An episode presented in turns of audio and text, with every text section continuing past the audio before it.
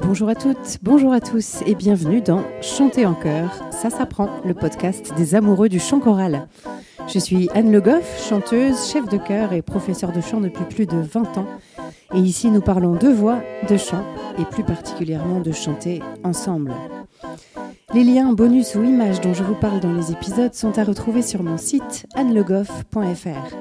D'habitude, Le Goff, ça s'est créé en deux mots et j'y tiens beaucoup, mais pour cette fois, Anne Le Goff, c'est tout attaché. Alors, si vous avez bien fait votre échauffement, c'est parti pour l'épisode d'aujourd'hui.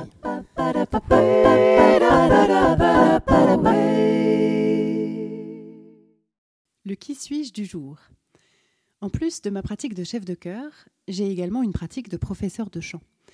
Je reçois mes élèves chez moi, à Auxerre, dans une pièce dédiée, et j'essaye au mieux de répondre à leurs attentes.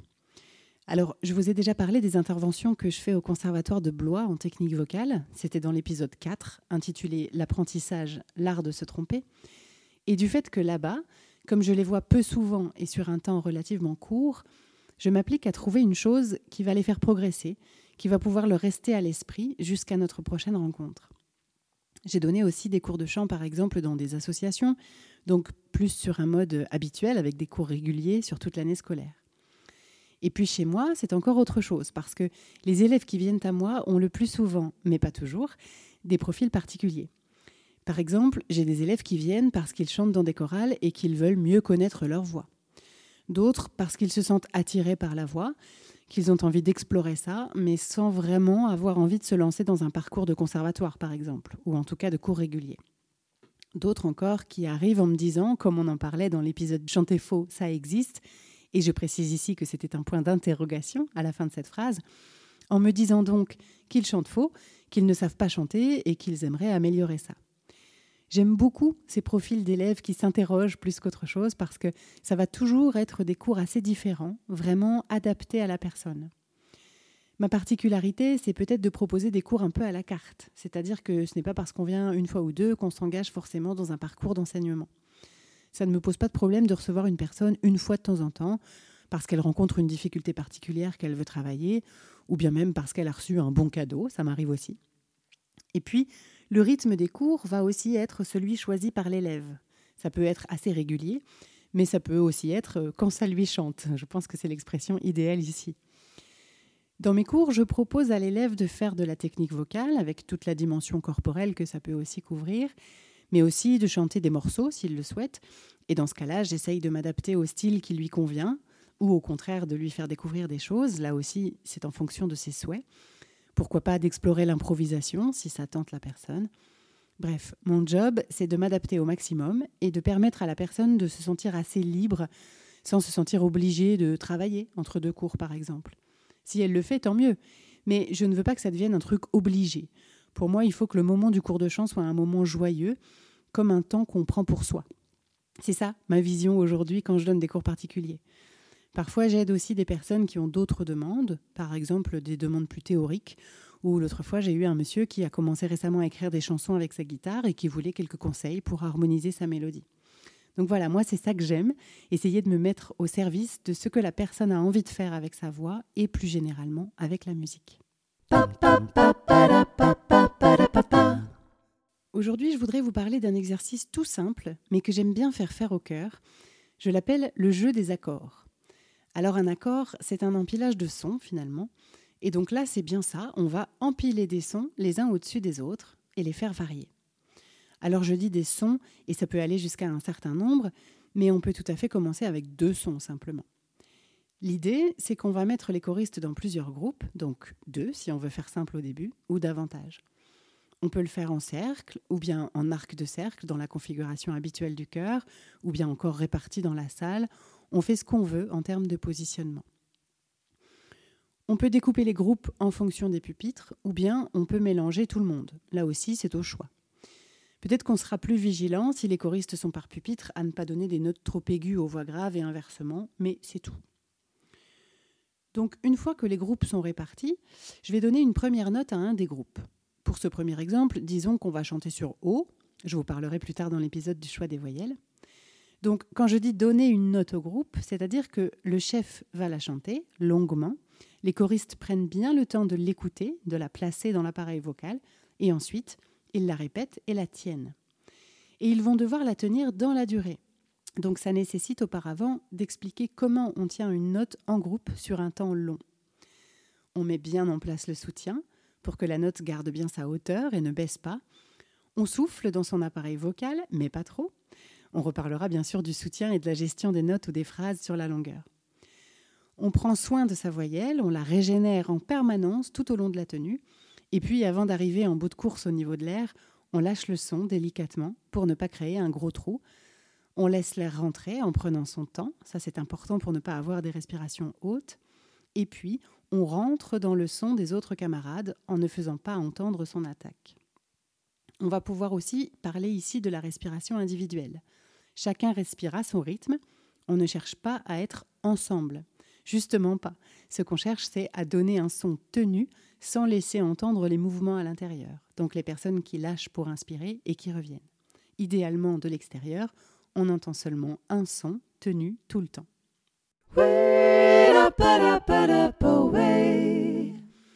Ensuite, le chef de chœur va donner une autre note à un autre groupe. Au départ, on commence avec des notes consonantes. Par exemple, si on chante à deux groupes, on va commencer avec une tierce. Si on est à trois groupes, on installe d'abord un accord parfait. Et puis, une fois que tous les groupes ont leurs notes, qu'ils sont bien ajustés, on va les faire bouger. C'est-à-dire qu'on va se diriger vers un des groupes et lui proposer une nouvelle note. Il va donc quitter la précédente note pour chanter cette nouvelle note. Le résultat, c'est que l'accord de départ va évoluer. Donc imaginons que nous soyons à quatre voix. On avait un accord à quatre sons et l'une des notes change. Donc on a toujours un accord à quatre sons, mais plus le même. Trois notes sont identiques, mais la quatrième change. Donc tout l'accord est modifié, il vient se colorer différemment.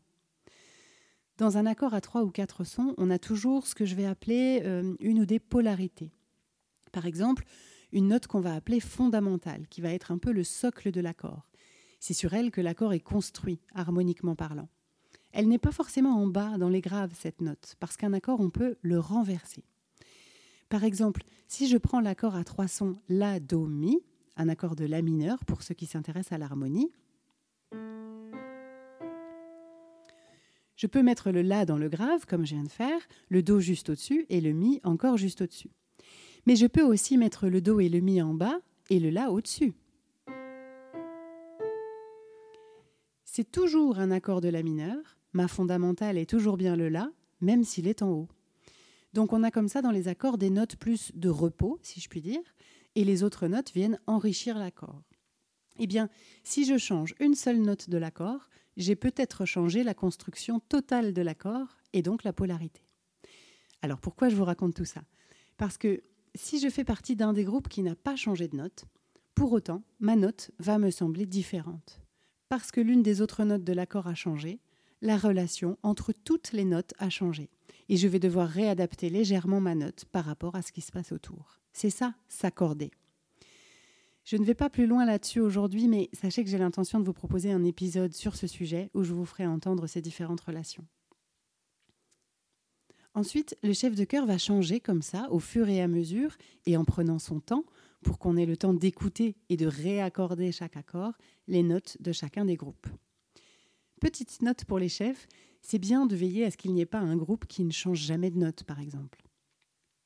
Et aussi, ça peut être bien de garder dans sa tête une trace de son cheminement harmonique, d'être conscient de l'accord qu'on propose et des notes qu'on change, déjà pour voir si ça bouge ou si l'accord qu'on a proposé reste bien stable, mais aussi pour ne pas retomber sur les mêmes choses tout le temps.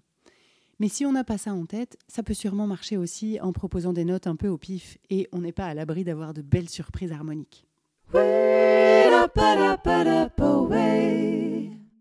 Donc vous l'aurez compris, dans cet exercice, on va travailler beaucoup sur l'harmonie.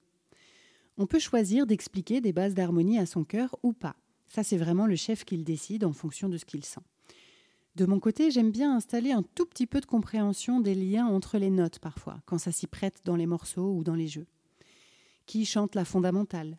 Qui chante la note qui va juste délicatement venir colorer l'accord, en majeur ou en mineur par exemple Donc ça peut être utile d'en parler autour de ce jeu, mais ce n'est pas du tout une obligation. On va travailler l'harmonie dans ce jeu parce que les choristes vont prendre conscience que leur note est légèrement modifiée en fonction de ce que chantent les autres. Ils vont pouvoir réaliser dans leur corps et dans leur voix que le mouvement d'une des autres voix nécessite de leur part une adaptation, une colorisation de leur propre note. De ce fait, on va aussi travailler la justesse, mais déjà une justesse assez fine, pas seulement la justesse de sa propre voix, mais la justesse de cœur, la justesse ensemble. Bien sûr, on va également travailler sur l'endurance du souffle et du soutien. Parce que, comme je le disais, ce n'est pas du tout évident au niveau purement vocal de tenir une note bien juste, bien placée sur la durée. D'ailleurs, cet exercice est évidemment plus facile quand on est nombreux. Si on le faisait à deux ou trois par voix, ça serait vraiment très difficile. Il faudrait avoir une grande maîtrise du soutien. On va aussi prendre des habitudes dans la respiration individuelle. Quand on ne l'a jamais testé, c'est très difficile d'arriver à ne pas respirer ensemble. C'est plutôt bon signe en réalité parce que ça veut dire qu'on s'écoute. Mais là, c'est autre chose qu'on cherche, c'est justement à ne pas respirer en même temps que le voisin ou la voisine. La respiration individuelle, c'est quelque chose qui va être très utile quand on a dans un morceau une note ou une phrase longue. On va pouvoir respirer en plein milieu de la phrase, à un endroit incongru parfois, si toutefois on sait qu'on est le seul à respirer là que le voisin va respirer sur la note d'avant ou la note d'après, et que la continuité de la phrase musicale va être garantie par l'ensemble du pupitre.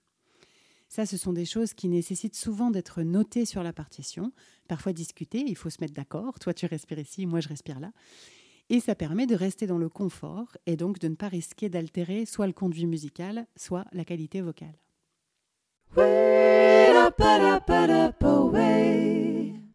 Cet exercice peut être aussi l'occasion d'un travail approfondi au sujet des voyelles. Il y a des différences entre les voyelles et on peut les faire apprécier au cœur dans ce jeu en les testant. Par exemple, le O va nous être utile pour travailler sur sa rondeur et homogénéiser les voix. C'est aussi une voyelle assez confortable, bien que si on la fait correctement, elle fasse beaucoup travailler les muscles des lèvres. Le I peut être utilisé pour écouter davantage les harmoniques et aussi apprendre comment faire un beau I. C'est souvent une voyelle difficile dans les chœurs, le i. On peut avoir tendance à le chanter trop latéral. I. Je pense essentiellement parce que quand on est petit, on nous apprend souvent à sourire quand on fait un i. Du coup, on prend parfois l'habitude de proposer aux choristes d'aller vers le u, mais j'ai déjà entendu des chorales où c'est trop. Alors la compréhension du texte s'en trouve altérée. En réalité, pour faire un beau i, il faut le penser vertical dans la bouche, en fait, comme il s'écrit en prenant conscience que c'est la langue qui le fabrique et que donc on peut relâcher les mâchoires, mais tout de même garder un i bien harmonique. Le A peut être utile pour travailler sur le soutien, particulièrement important dans cette voyelle, sinon le souffle peut s'échapper, mais aussi pour homogénéiser ces A. Il y a plein de A différents, et en plus, selon la région où on se trouve, on peut entendre des A plus ou moins ouverts ou fermés, et ça peut être l'occasion de s'harmoniser sur un A commun. Pourquoi pas essayer le U, qu'on utilise peu en vocalise mais qui a pas mal de vertus puisqu'il est presque aussi harmonique que le I, mais avec moins de risque de fermer l'espace au fond de la bouche et donc d'avoir un son serré ou écrasé. Le OU est bien sûr intéressant aussi parce qu'il aide justement à ouvrir cet espace au fond de la bouche. Et ensuite, bien entendu, tout est possible. On peut s'essayer à des E, des E, des O, et même aussi des nasales, qui sont parfois encombrantes quand on chante du français. Ça peut être l'occasion de travailler sur des AN, on, un, un, qui soient bien ouverts, bien résonnants, mais qui gardent leurs caractéristiques nasales pour l'intelligibilité du texte. Ouf, je ne savais pas si j'allais réussir à le prononcer d'un seul coup, ce mot. Pour toutes ces voyelles, il faut avoir conscience que sur la durée, ça peut devenir fatigant de tenir sa voyelle, pour des raisons musculaires, pour le O ou le OU par exemple, parce que si on les fait bien, on fait vraiment travailler les lèvres, ou pour des raisons d'endurance, de soutien, pour le A.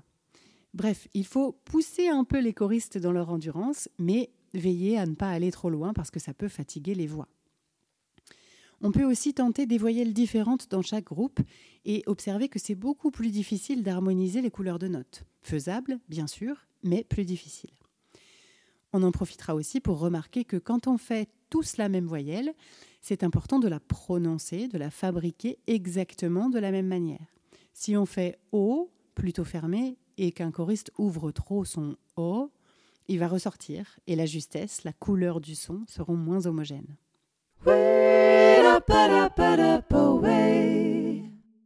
Une fois encore, ce jeu que je vous propose n'est jamais qu'une base, à chacun d'en faire ce qu'il veut et d'en faire ressortir les éléments qui l'intéressent. Une variante qui m'est venue en préparant cet épisode et que je vais m'empresser de tester avec mes choristes, pourquoi pas proposer à un participant de quitter la note qu'il tient pour improviser il va pouvoir chanter d'autres choses, des phrases, des mélodies, des rythmes, des sons. Il va être soliste. Et puis, quand il le souhaite, passer le relais à un autre choriste. On peut même imaginer une sorte de bâton d'impro, comme on connaît le bâton de parole dans certaines circonstances. Et on pourrait alors avoir un fil rouge d'impro qui court par-dessus la nappe d'accords créée par le jeu. Évidemment, il pourrait y avoir aussi des tas d'autres variantes. Je laisse votre imagination courir là-dessus et j'attends bien sûr vos idées ou vos comptes rendus d'expérimentation par message sur mon site ou sur Patreon. En bonus aujourd'hui, je vous propose d'écouter la dernière version de notre jeu des accords avec mon cœur de femme, la cadencia. Vous allez peut-être entendre que ce n'est pas parfait. C'est un work in progress, comme il paraît qu'on dit. Évidemment, ce n'est pas la perfection que je cherche. Je vous en parlais dans l'épisode 17 sur les valeurs du chant choral, ce n'est pas la perfection qui m'intéresse. L'exigence, les progrès, oui, mais pas la perfection. Et donc, quand on fait le jeu des accords, je cherche à les challenger, à leur proposer des dissonances, des accords plus complexes. Par exemple, quand on a commencé à pratiquer ce jeu, on le faisait à trois sons, et déjà, ça ne marchait pas à tous les coups. Et puis, en pratiquant, c'est devenu assez facile à trois voix. Donc, on en a rajouté une quatrième au début avec des accords assez simples et faciles à entendre, et puis on a ajouté des dissonances, des accords moins répertoriables. Ici, vous allez entendre quatre voix, et aussi, puisque l'idée m'est venue en préparant cet épisode, une petite partie avec de l'improvisation qui vole au-dessus du son du cœur.